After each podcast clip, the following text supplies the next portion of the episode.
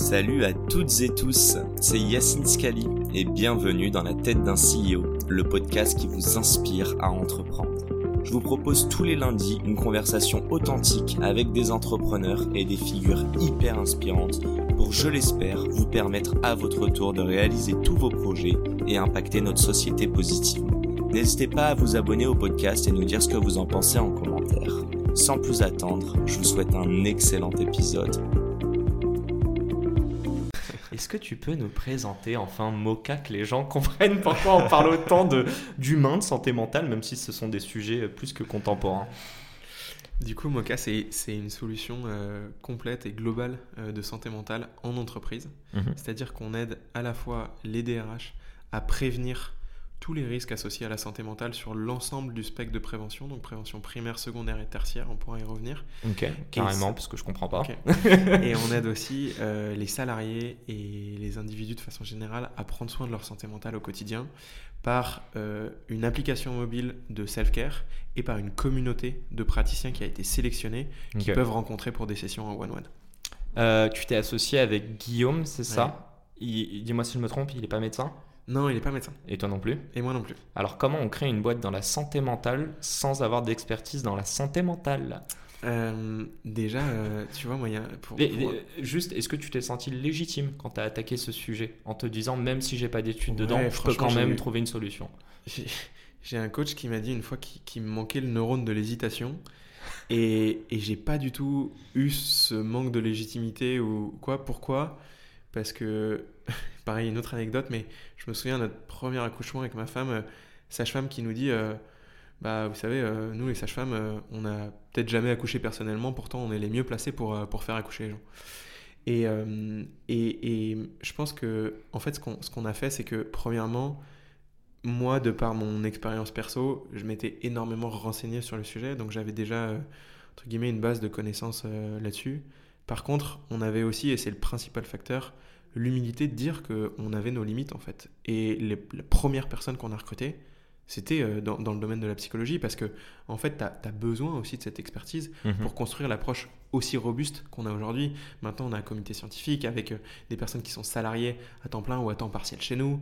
Euh, tu vois, c'est pas juste deux, trois prénoms que tu mets sur une slide pour faire joli. On a vraiment développé cette expertise-là grâce à des personnes qui l'avaient en fait sur la phase de création, euh, j'imagine que vous avez fait un petit peu... Euh, bon, je pense que tu l'as vu ce problème. D'ailleurs, est-ce que tu l'as vécu personnellement, un problème de santé mentale, toi ou Guillaume, euh, au travail? Vous l'avez vécu dans votre job respectif avant mon cas? Moi, j'ai eu la chance de en fait prendre, de par je pense mon expérience perso, de prendre beaucoup de recul sur ces sujets-là et donc de savoir euh, mettre des limites, me poser des bonnes questions, extérioriser quand il y avait un problème, enfin en fait toutes les choses qu'on essaye d'enseigner et de transmettre euh, maintenant via Mocha. Mais, euh, mais on l'a observé autour de nous, c'est vrai, tu mhm. vois quelqu'un qui du jour au lendemain part en burn-out, on parle beaucoup du burn-out, mais c'est des choses qui sont extrêmement traumatisantes. C'est aujourd'hui la principale cause d'arrêt maladie longue durée mhm. euh, en France et dans la, dans la, majorité des pays européens. Euh, ça, ça coûte énormément d'un point de vue financier et humain. Et donc, euh, donc oui, en fait, on l'a vécu indirectement. quoi. Et du coup, ça a été quoi la suite? D'ailleurs, je sais pas, vous connaissiez déjà avec Guillaume avant? Ouais, Guillaume, on est, on est potes depuis pas mal d'années. On était en école ensemble, on faisait de on faisait euh, bah, pareil plein de sports, euh, plein de sports ensemble.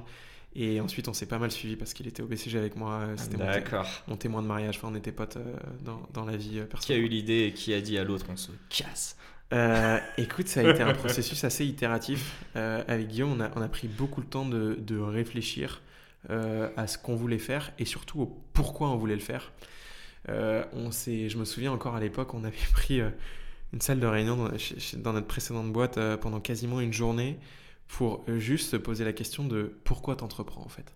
Et être aligné là-dessus. Quand tu sais en fait que la principale cause de d'échec d'entreprise, c'est des problèmes d'association et des problèmes humains, en fait on a voulu se demander, euh, ok, t'entreprends pourquoi Est-ce que tu veux gagner plein de fric? Est-ce que tu veux changer la vie de centaines de milliers de personnes?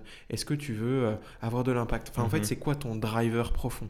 Et une fois que tu es aligné là-dessus, je pense qu'aujourd'hui, c'est ce qui fait une énorme solidité de Mocha, c'est le niveau de connaissance mutuelle qu'on a, Guillaume et moi, mhm. qui fait euh, derrière un, binôme euh, extrêmement solide. Quoi. Ben, on salue Guillaume déjà. Malheureusement, j'ai pas eu le plaisir de, de le voir, mais on l'entend et on peut l'entendre euh, sur euh, les 7 et plus épisodes que vous avez publiés, parce que je ne sais pas quand est-ce que sera publié ce podcast. Donc, épisode de podcast. Hein. D'ailleurs, c'est quoi le nom de, de votre podcast? Ça s'appelle Les Secrets du Mental. Et si je te fais le pitch en 30 secondes, Vas-y. on est, on est parti du principe que les sportifs de haut niveau, justement, étaient des gens qui avaient atteint à la fois des niveaux de réussite énormissimes, que ce soit essentiellement du coup dans leur carrière euh, pro, et qui en même temps étaient passés par des phases de doute énormes. Et on a voulu libérer la parole là-dessus et, et leur demander en fait euh, co- comment ils arrivent à, à des niveaux de, de réussite euh, tels, Mhm. tout en se posant des questions qui sont extrêmement structurantes. C'est qui l'artiste que euh, l'artiste l'athlète que tu admires le plus sur euh, non pas ses réussites mais sa résilience à ce niveau-là, sa remise en question? Tu vois, euh, dans, dans les podcasts qu'on a enregistrés, il y a, il y a une femme qui m'a énormément impressionné, c'est euh, c'est Alizé Cornet. Euh, ça fait un peu tennis. plus de... Ouais, joueuse de tennis, pardon. grande joueuse. Ça fait un peu plus de, de 15 ans qu'elle est sur le circuit pro euh, maintenant. Euh, quand tu écoutes l'épisode de notre podcast, c'est une, c'est une femme que moi je connaissais pas hein, d'un point de vue personnel, Mhm. mais qui a à la fois un naturel qui est impressionnant et en même temps qui est capable de te faire rentrer dans sa tête et dans les questionnements qu'elle a eus et d'en tirer des enseignements qui, moi, ont franchement transformé ma manière de voir certaines choses. Quoi. Trop cool, ben, on, on salue Alizé si elle nous écoute. Et euh, bah, j'imagine euh, merde pour le prochain match.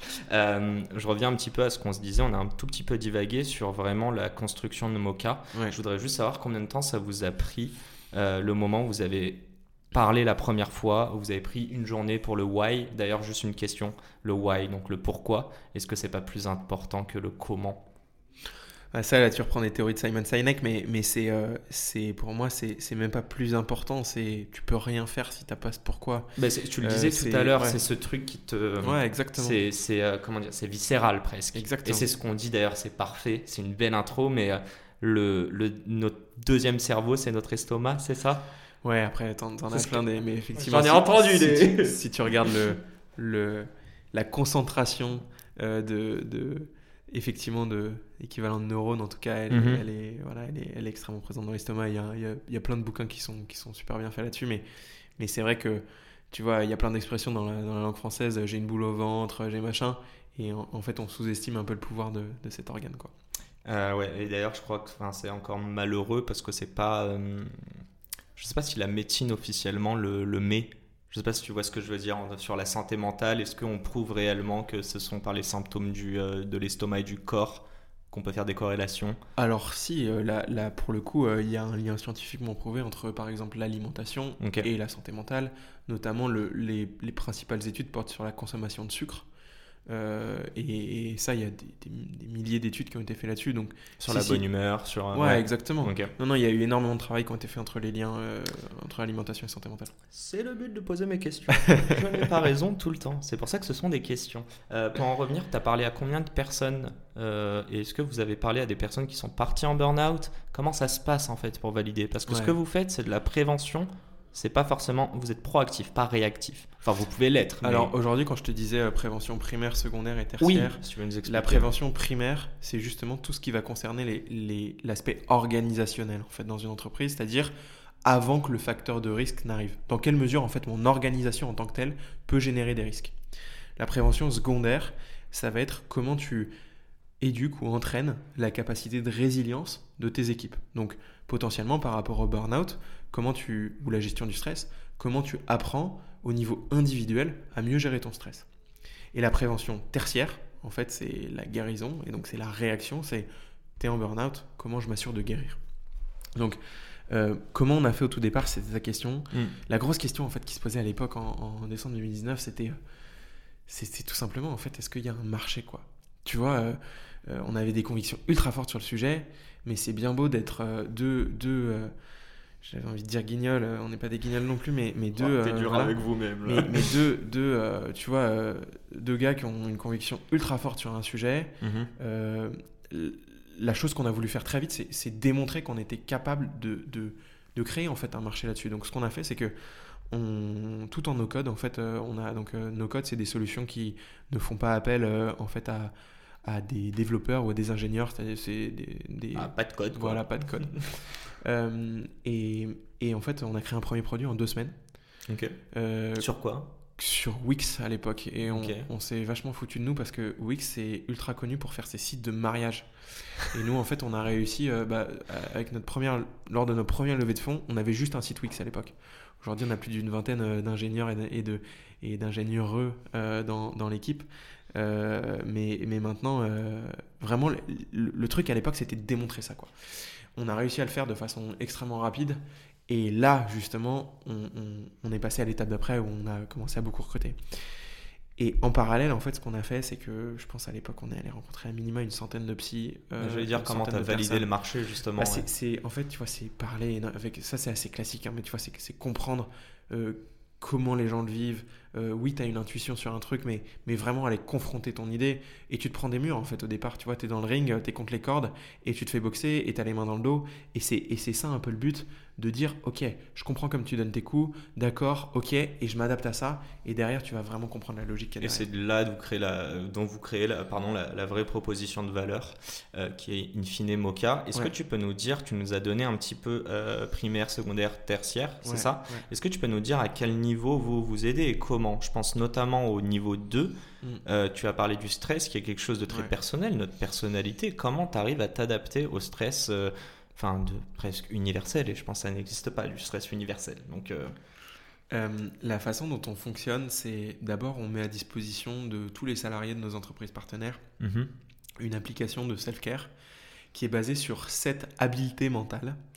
Euh, donc ça c'est un mot un peu barbare, mais les habiletés mentales c'est une recherche du début des années 90 qui en fait euh, a identifié que tu avais sept pratiques. Les plus connues ça peut être la méditation ou la cohérence cardiaque qui permettaient à un premier niveau de gérer son stress.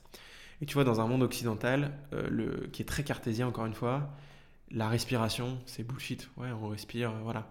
N'empêche que il y a énormément d'études qui ont prouvé le lien entre le taux de cortisol dans le sang et la respiration et la manière de respirer. Cortisol étant l'hor- l'hormone du stress.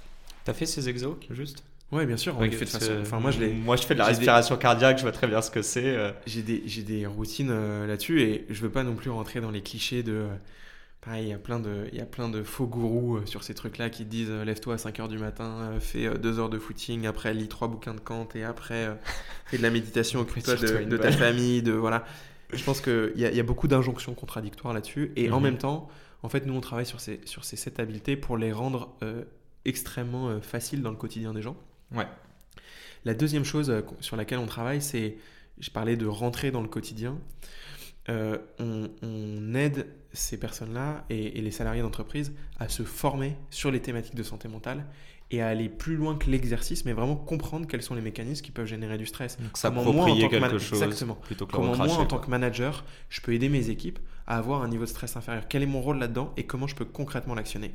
Et la troisième chose qu'on va faire, c'est de leur permettre de rencontrer des psychologues et des coachs euh, en individuel Mhm. pour justement poser des questions beaucoup plus personnalisées et apprendre à mieux gérer ça. Justement, vos interlocuteurs, ce sont des managers ou des RH, c'est ça? Exactement. Ok, euh, j'ai un peu de questions. La première, c'est c'est quoi la typologie des premiers clients que vous avez eus? Donc les premiers qui sont convaincus par la Ouais. cause que vous servez. La deuxième est simple. Est-ce que tu n'as pas l'impression parfois qu'il y a des clients qui rentrent, et d'ailleurs c'est par rapport à tes interlocuteurs dont je te parle, Ouais. mais qui vont signer avec Mocha pour de la com et pour dire on met l'accent là-dessus, mais que une fois euh, lors de l'onboarding, tu retrouves des personnes qui sont, tu vois, réfractaires, qui sont, euh, qui sont dans le, euh, tu vois, qui, qui doutent un petit peu de la, de la viabilité de votre solution.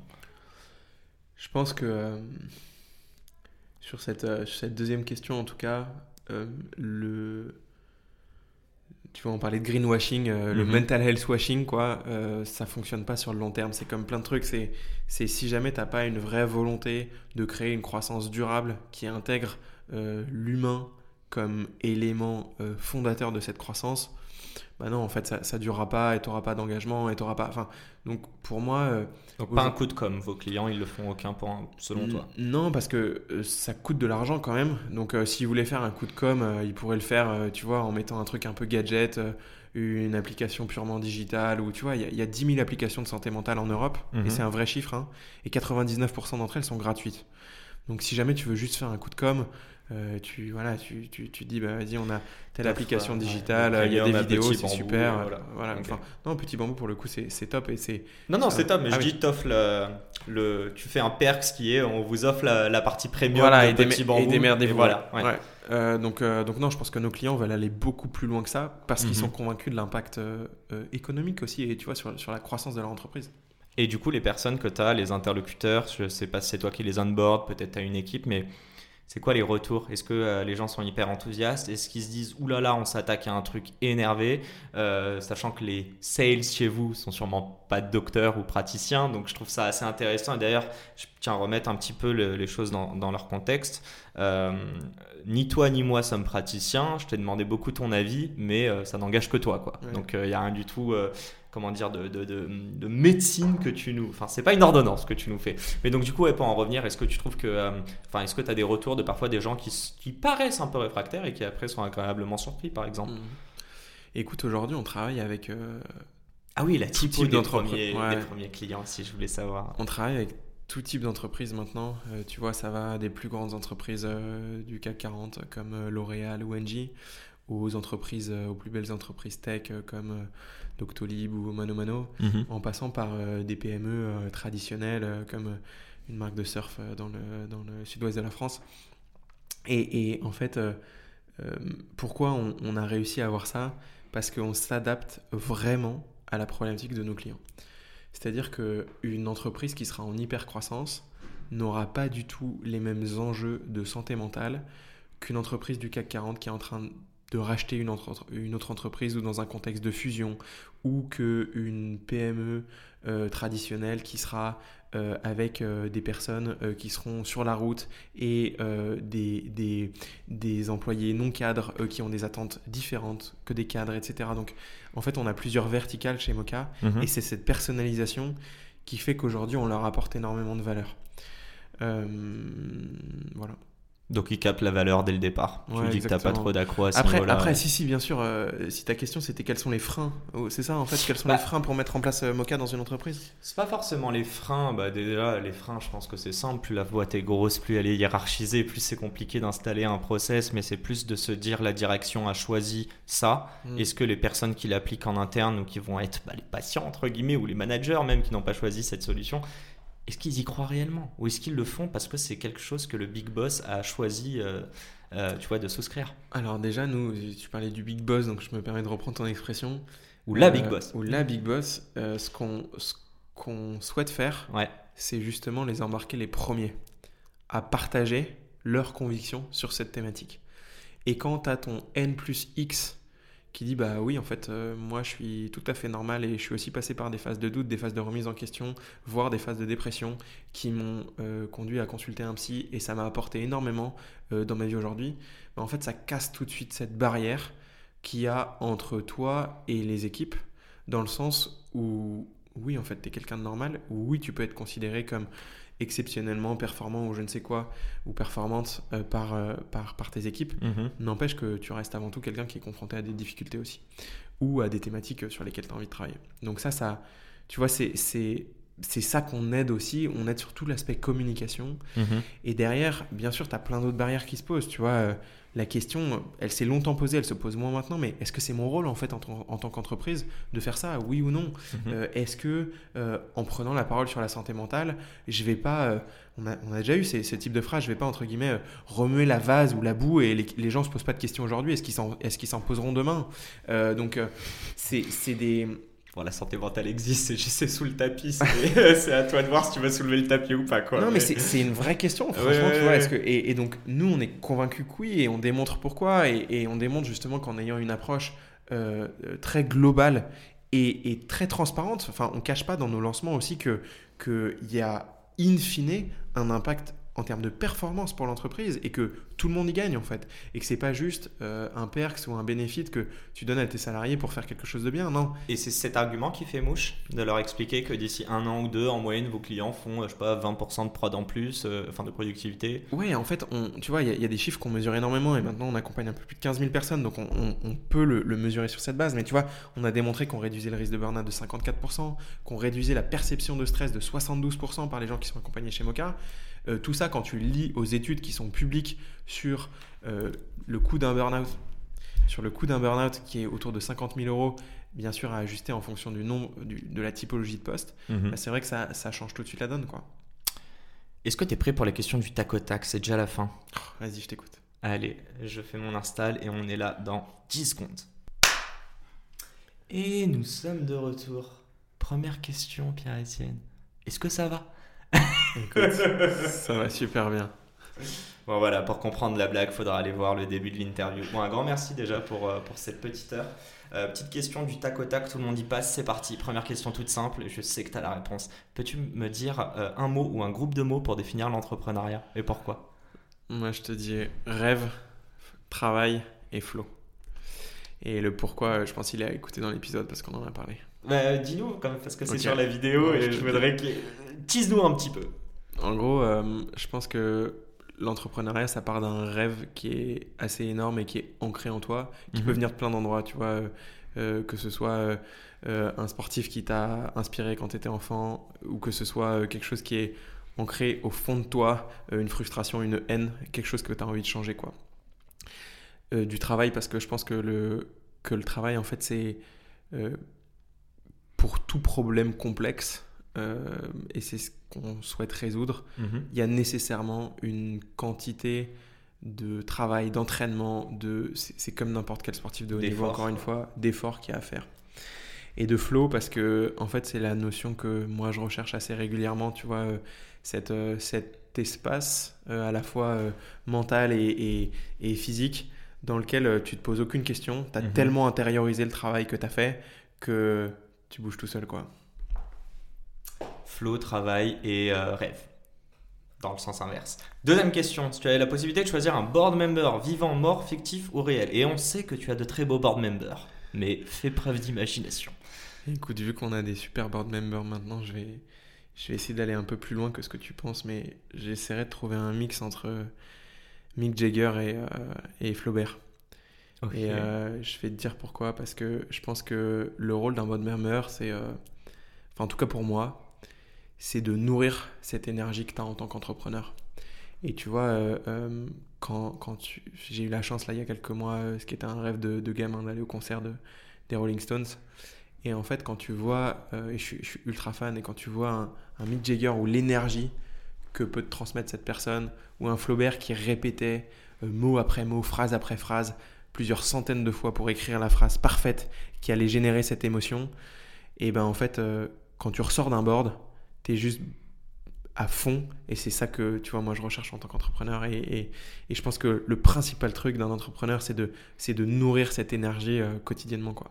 Ben putain, c'est le but de ce podcast. Je devrais peut-être l'appeler le board parce que vraiment, c'est la définition que tu as donnée. Le but, c'est que les personnes en ressortent galvanisées et qu'elles se disent toutes si Pierre-Etienne l'a fait, pourquoi pas moi? Non pas qu'il soit mauvais, Pierre-Etienne, mais que tout le monde est Si, si, humain. et, clairement, euh, il est tout à fait normal. c'est et- un guignol, il l'a voilà. dit, il l'a dit lui-même, donc c'est pas de ma faute. Bon, on va aller un petit peu dans le vif du sujet. Antoine Griezmann, Blaise Matuidi, ce sont deux investisseurs chez toi, des accessoirement champions du monde et vice-champions du monde aujourd'hui. J'ai très mal à mon cœur quand je le dis. Euh, coup de com ou un vrai apport stratégique? Euh, en fait, pourquoi on, tu vois, euh, euh, on a été parmi les premiers en France, je crois, à faire euh, rentrer des sportifs euh, à notre capitale? Il y avait une ou deux boîtes qui l'avaient fait avant, mais depuis, il y a pas mal de- d'entreprises qui, ont, qui nous ont Mhm. embrayé. Bah, Il y a Raphaël Varane qui vient d'investir. euh, Powers a eu euh, Edouard Mendy. Bon, il n'est pas français, mais euh, ça reste des fouteux. Et, et en fait, euh, nous, il y a une raison très très simple pour laquelle on a fait ça. C'est pas un coup de com', c'est parce que c'est en fait euh, ancré dans notre manière de voir la santé mentale. Et c'est ce que je te disais, en fait, c'est, c'est pour moi, les sportifs de haut niveau et les sportifs de haut niveau sont des personnes qui ont atteint un niveau de réussite énorme tout en étant passés par des phases de doute et par des phases mentalement extrêmement complexes. Et je voulais justement leur faire prendre la parole sur ces thématiques-là pour montrer que bah, en fait, oui, c'est possible d'atteindre une réussite, qu'elle soit personnelle, professionnelle, tout en se posant ces questions qui sont extrêmement structurantes. Donc Blaise et Antoine, vous- concrètement, vous échangez avec eux? Euh, Blaise nous accompagne énormément euh, au regard de son temps disponible, euh, bien sûr, mais il, tu vois, ça nous a vachement touché. Il est venu voir l'équipe, les rencontrer, répondre à leurs questions. Tu m'as pas invité Désolé, c'était. Ça va, je le vois la semaine pro, c'est pas grave. Mais, euh, mais tu vois, il, est, il, il, a, il a une vraie vision derrière le sujet et c'est mhm. pas juste, euh, enfin en tout cas une vraie conviction et c'est pas juste euh, investir de l'argent parce qu'on fait une belle croissance et que, et que l'entreprise avance bien. C'est parce qu'il croit vraiment que c'est un sujet sur lequel il, faut investir du temps et de l'argent. quoi. Du coup, tu préfères Blaise ou Antoine? Écoute, c'est une question à laquelle il est compliqué de répondre. Allez, t'inquiète. J'ai une dernière question. Elle est assez simple, elle est en deux. La première des questions, c'est euh, tu as parlé du fait que vous êtes co-CEO. Est-ce que tu peux m'expliquer en une phrase ce que Guillaume apporte à la boîte que tu n'apportes pas Je pense que Guillaume, si je résume même en deux mots, Guillaume, c'est un chef d'orchestre. En fait, euh, il est extrêmement fort pour visualiser euh, une organisation et s'assurer que les gens sont dans la meilleure posture pour délivrer et exécuter euh, ce, qu'on a pensé ensemble. Et ça, c'est quelque chose sur lequel il est beaucoup plus fort que moi. Là où moi, je vais peut-être plus apporter une énergie de persuasion, que ce soit dans la vente, dans le recrutement, dans des choses comme ça. Allez, c'est ma dernière question, c'est hyper clair sur la complémentarité. Tu as beaucoup parlé de discipline sans mettre le mot dessus. Tu as dit qu'on a parlé de, euh, respiration cohérence cardiaque, pardon, euh, de respiration, de méditation, etc. Est-ce que tu penses pas qu'il y aurait une limite à la discipline qui soit néfaste sur notre santé mentale. Je m'explique, je pense et je suis convaincu, peut-être que tu ne l'es pas, à toi de me dire, mais que la discipline est assez importante pour justement bien se sentir dans sa peau. Est-ce que tu n'as pas l'impression qu'à force de se mettre trop d'objectifs et trop de rigueur, on en perd le développement de la sérotonine qui est cette molécule du bonheur? Euh, écoute, je pense qu'on a mis pas mal de mots là. Et c'est la dernière entre, question. Entre, entre, entre, euh, discipline, rigueur, enfin, il y, a plein de concepts différents. Moi, je pense que le, le terme, en tout cas, moi, j'utilise, c'est routine. Euh, c'est un, un terme qui, qui, fait peur à beaucoup de gens. Tu vois, on dit c'est la routine, c'est chiant. Moi, j'adore la routine en fait parce que je pense que ça te donne énormément de liberté derrière, de d'avoir en tout cas une manière d'organiser ton temps qui est toujours la même et bien sûr que tu peux faire évoluer dans le temps, mais qui au moins te donne ce, cadre de réflexion où tu as vraiment l'impression d'avancer et de, et de t'exprimer. Donc euh, moi je suis, ultra fan de la routine. Et derrière la discipline, ça peut vouloir dire plein de trucs pour, pour plein de personnes. Donc euh, moi, c'est, c'est plutôt ce terme de routine qui me, qui me parle énormément. Mais j'aime bien parce qu'on peut le superposer, que certains prendront ça de manière négative, c'est péjoratif la routine. Si je comprends bien et que je reformule dans tes mots, dis-moi si je me trompe, mais avoir un certain cadre te permet justement de mieux évoluer dedans et même parfois d'être créatif. Exactement. Allez là, c'est It's a Wrap c'est voilà, c'est bouclé, je sais même pas comment on traduirait. Un grand merci Pierre-Etienne pour cette heure. Ça va, t'as pris du plaisir? C'était top, merci Yacine. Bon, ben merci à toi, j'espère, euh, en tout cas moi tu m'as inspiré, j'espère que tous ceux qui nous écoutent vont bouger leur cul et aller monter une boîte ou continuer dans leur projet. Je leur dis merde à eux autant qu'à toi pour la suite euh, et je vous retrouve très rapidement pour un nouvel épisode. Ciao ciao et c'est la fin de cet épisode. Si cet épisode vous a plu, n'hésitez pas à nous soutenir en nous mettant 5 étoiles sur les plateformes, en vous abonnant évidemment et en nous laissant des commentaires. Hâte de vous retrouver la semaine prochaine. Ciao